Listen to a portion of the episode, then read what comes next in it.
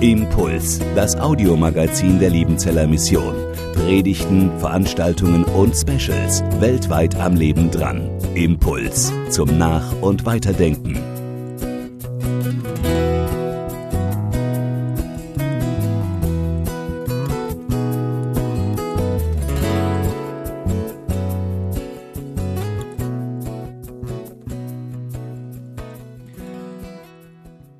Tun, wenn Gottes Führung dunkel ist?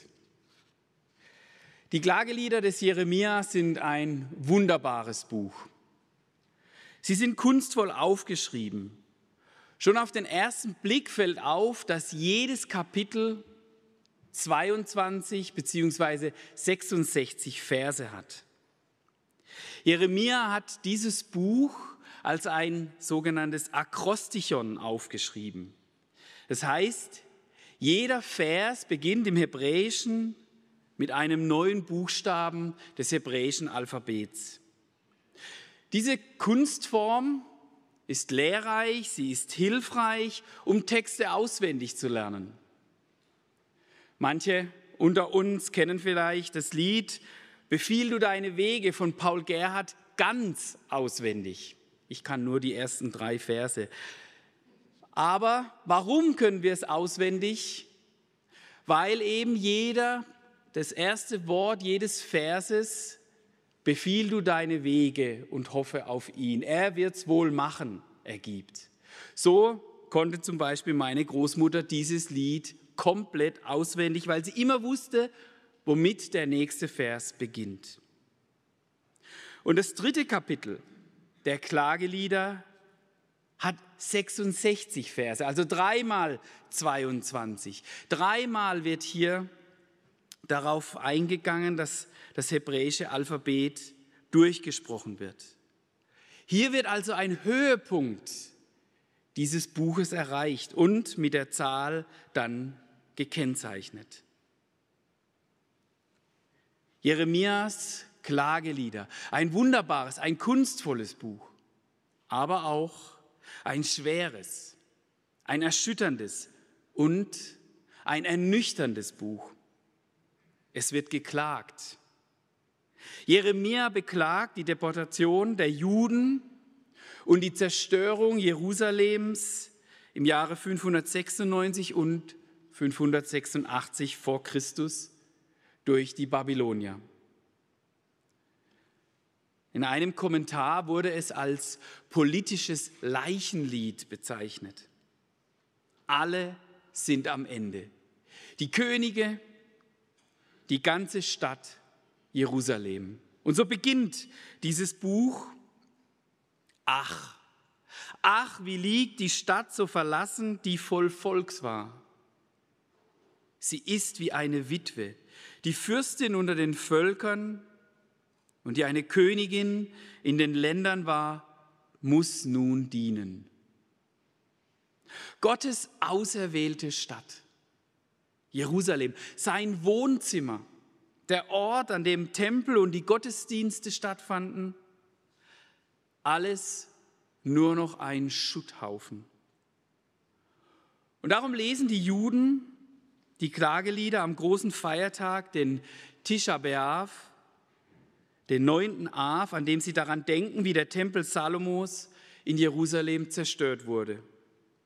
Tisha B'Av bildet den Höhepunkt und Abschluss eines dreiwöchigen Fastens, einer Trauerzeit im jüdischen Festkalender. Und diese Trauerzeit beginnt jetzt am kommenden Mittwoch, am 5. Juli nach unserem, nach dem gregorianischen Kalender. Klagelieder Jeremias. Die Juden haben Gott verlassen und als Strafe wurde die Stadt Jerusalems vernichtet und das Volk nach Babylon deportiert. Schwer ist das Joch meiner Sünden. Durch seine Hand sind sie zusammengeknüpft. Sie sind mir auf den Hals gekommen so dass mir alle meine Kraft vergangen ist. Der Herr hat mich in die Gewalt derer gegeben, gegen die ich nicht aufkommen kann. Klagelieder 1, Vers 14. Und so geht das in einem fort. Es wird beklagt, dass Gott Gericht hält. Jeremia klagt die Zerstörung der Stadt. Er weiß aber auch um die Verantwortung der Juden für diese Katastrophe. Unser Thema der Schwarzbrotgottesdienste in dieser Reihe ist Führungen Gottes. Was hat das nun mit den Klageliedern des Jeremia zu tun?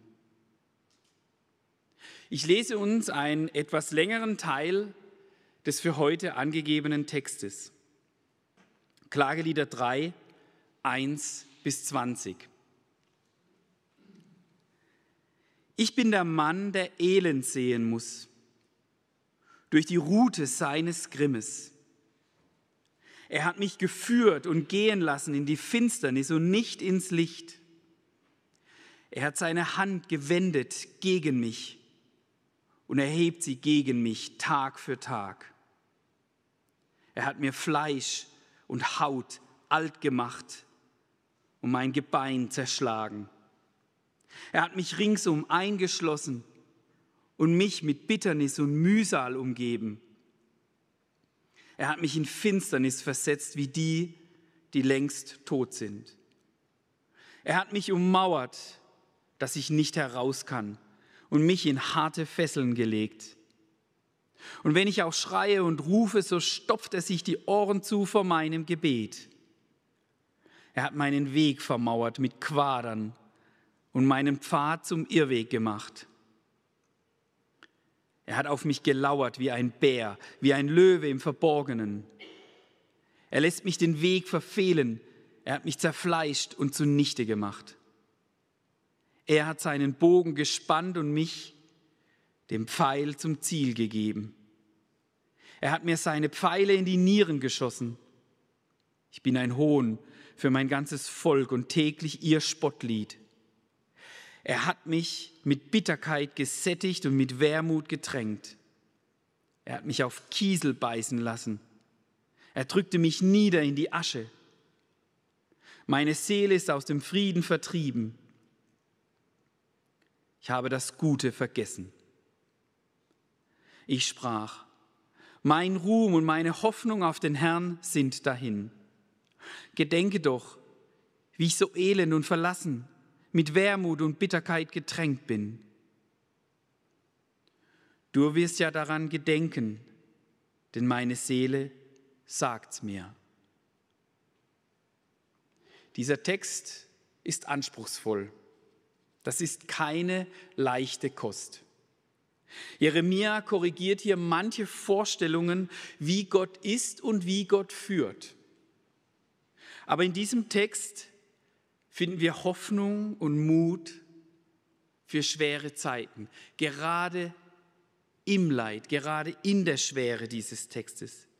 Hier geht es nicht um eine billige Vertröstung, sondern eine Perspektive, die uns neu in Jesus Christus gründet. Ich möchte mit den falschen Vorstellungen beginnen. Jeremia beginnt hier in Vers 2, er hat mich geführt und gehen lassen in die Finsternis und nicht ins Licht. Jeremia erlebt die Führung Gottes. Hurra! Was gibt's Schöneres? Hier bei der Liebenzeller Mission sprechen wir oft von der Führung Gottes. Dann, wenn Missionare aufs Missionsfeld gehen, junge Leute, die darüber berichten, wie Gott sie hierher an die IHL gebracht hat. Mutig und hoffnungsvoll reisen sie aus. Ja, Gott hat eingegriffen, Gott hat mich geführt. Großartig. Wenn ich aber Jeremias Klagelieder lese, dann habe ich den Eindruck, dass es hier um eine ganz andere Führung geht. Wenn ich von Führung rede, wenn ich an Führung denke, dann verbinde ich das mit Erfolg. Wenn ich mich richtig verhalte, dann führt mich Gott und dann wird mein Leben von Erfolg gekrönt. In der Theologie nennt man das den Tun-Ergehens-Zusammenhang. Ich sündige nicht, ich mache, was Gott will, und dann wird Gott mich richtig führen und alles wird super verlaufen. Nicht selten hören wir dann den Begriff Segen. Wenn Gott führt, dann wird's gut und ich werde gesegnet. Und nicht selten hören wir das ach, über Pastoren, Missionare. Er oder sie hat eine gesegnete Arbeit getan. Und was heißt das? Er oder sie waren erfolgreich. Da sind Leute zum Glauben gekommen. Da ist eine Gemeinde entstanden. Aber wie war das bei Jeremia? Er war doch Gott gehorsam. Er hat doch getan, was Gott von ihm verlangte. Wenn wir das Buch des Propheten Jeremia lesen, wird uns deutlich, wie treu Jeremia war, wie viel Opfer er gebracht hat, um für Gott im Dienst zu stehen. Trotz allen Zweifeln, trotz aller Verfolgung und Ablehnung hat er seinen Gott gegebenen Auftrag ausgefüllt. Und nun muss er sagen, Gott hat mich getrieben und gedrängt in Finsternis und nicht ins Licht, wie die Einheitsübersetzung diesen Vers wiedergibt. Wir sehen, Gottes Führungen sind nicht immer verbunden mit Erfolg und Fun. Und sie sind schon gar nicht immer funny.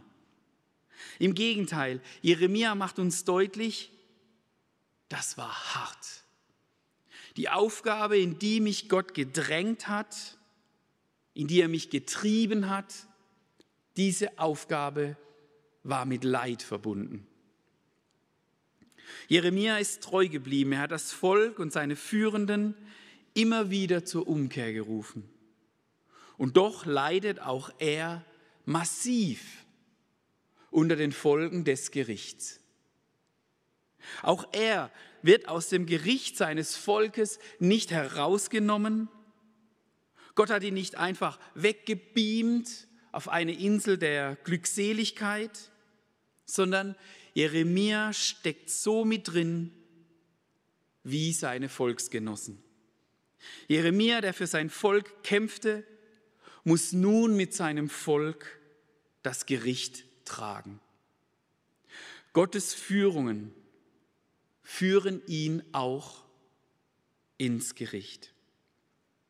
Der Unterschied zwischen dem Leiden als Strafe, das die Juden abbüßen müssen, und das Leiden, das selbst der gerechte Jeremia infolge des Gerichts über sein Volk auf sich nehmen muss, dieser Unterschied verschwimmt in diesem Text. Der Text legt nahe, dass auch Jeremia unter der Schuld des Volkes stand, obwohl wir doch wissen, dass er kein Götzendienst getan hat. Und trotzdem steht er genauso da. Als Christen sind wir nicht aus unserer Gesellschaft herausgenommen. Wenn Gott eine Nation richtet, dann bedeutet das, dass die Jeremias, die Gerechten, auch mit hineingeführt werden.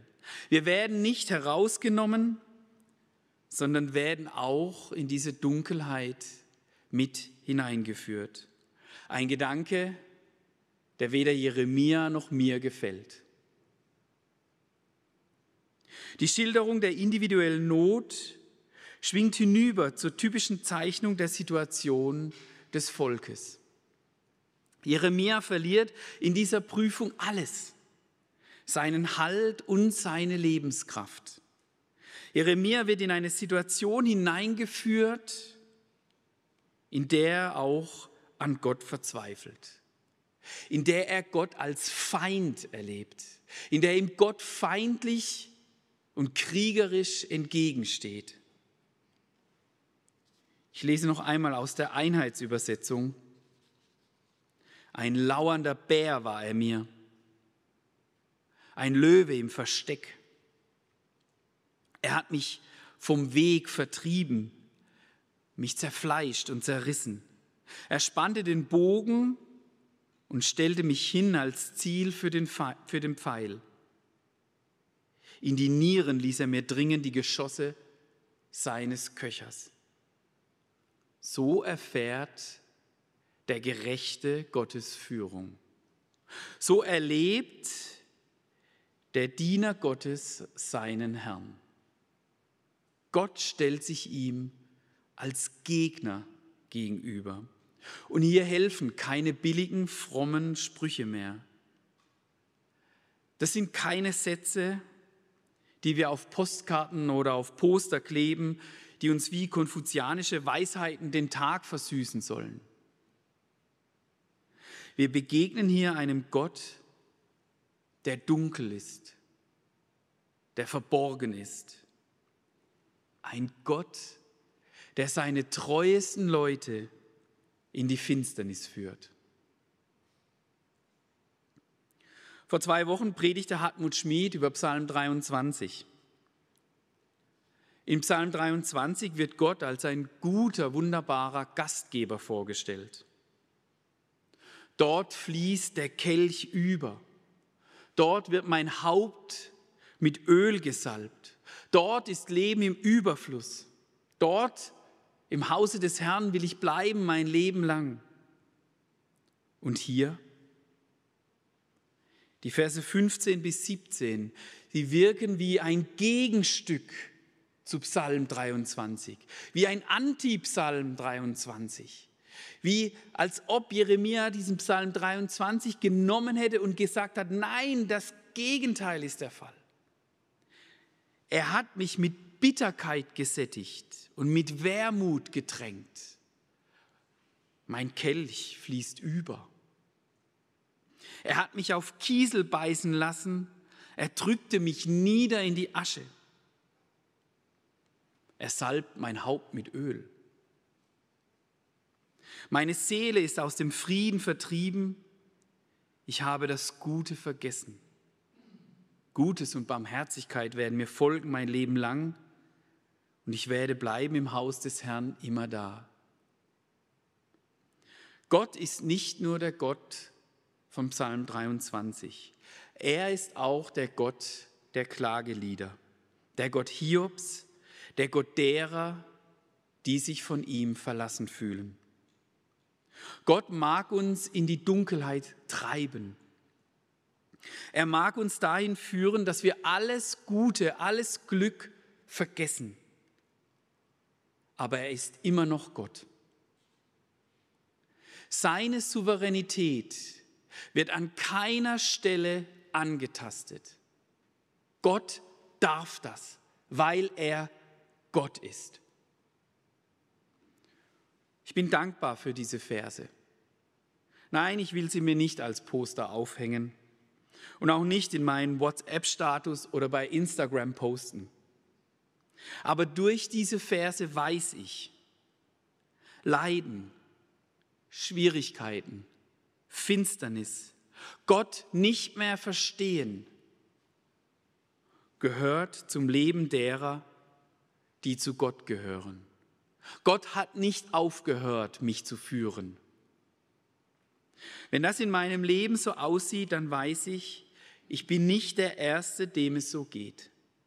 Wenn mir Gott entgegensteht, wenn mein Leben nicht so schön und happy ist, wenn es nicht so verläuft, wie es mir die Gesellschaft, die Werbung vorgaukelt, dann weiß ich, Gott ist immer noch Gott. Glücksgefühle und Erfolg in meinem Leben sind keine Gradmesser der Wirklichkeit Gottes. Gott führt auch in die Dunkelheit. Und in all dieser Situation weist dieser Text auf Jesus Christus hin. Der Sohn Gottes, der, in dem die Gottheit leibhaftig wohnt, der Ausdruck der Herrlichkeit Gottes, der einzig wirklich gerechte Mensch. Jesus Christus, der am Kreuz von Golgatha hängt und schreit, Eli, Eli, lama asabtani, mein Gott, mein Gott, warum hast du mich verlassen? Warum hast du mich in diese Finsternis getrieben? Der vom Vater in die absolute Dunkelheit des Todes hineingeführt worden ist, damit ich am Ende doch wieder ans Licht darf. Jesus, der von sich sagte, ich bin das Licht der Welt, ich bin das Leben, aber dann in die Dunkelheit des Todes hineingeführt wurde. Ohne Jesus Christus müssten wir mit Klagelieder 1, Vers 17 sagen, Zion streckt ihre Hände aus, und doch ist niemand da, der sie tröstet. Mit Jesus Christus wissen wir, dass selbst diese Finsternis, dass diese Dunkelheit, in die Gott uns hineinführt, nicht das Letzte ist. Ohne Jesus Christus wären auch die kommenden Verse nicht denkbar. Ohne Jesus Christus würde uns Gott immer verborgen bleiben.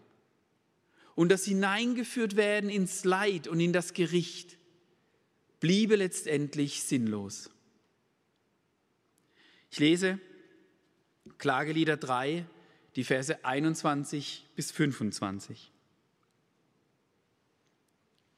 Dies nehme ich zu Herzen und hoffe noch.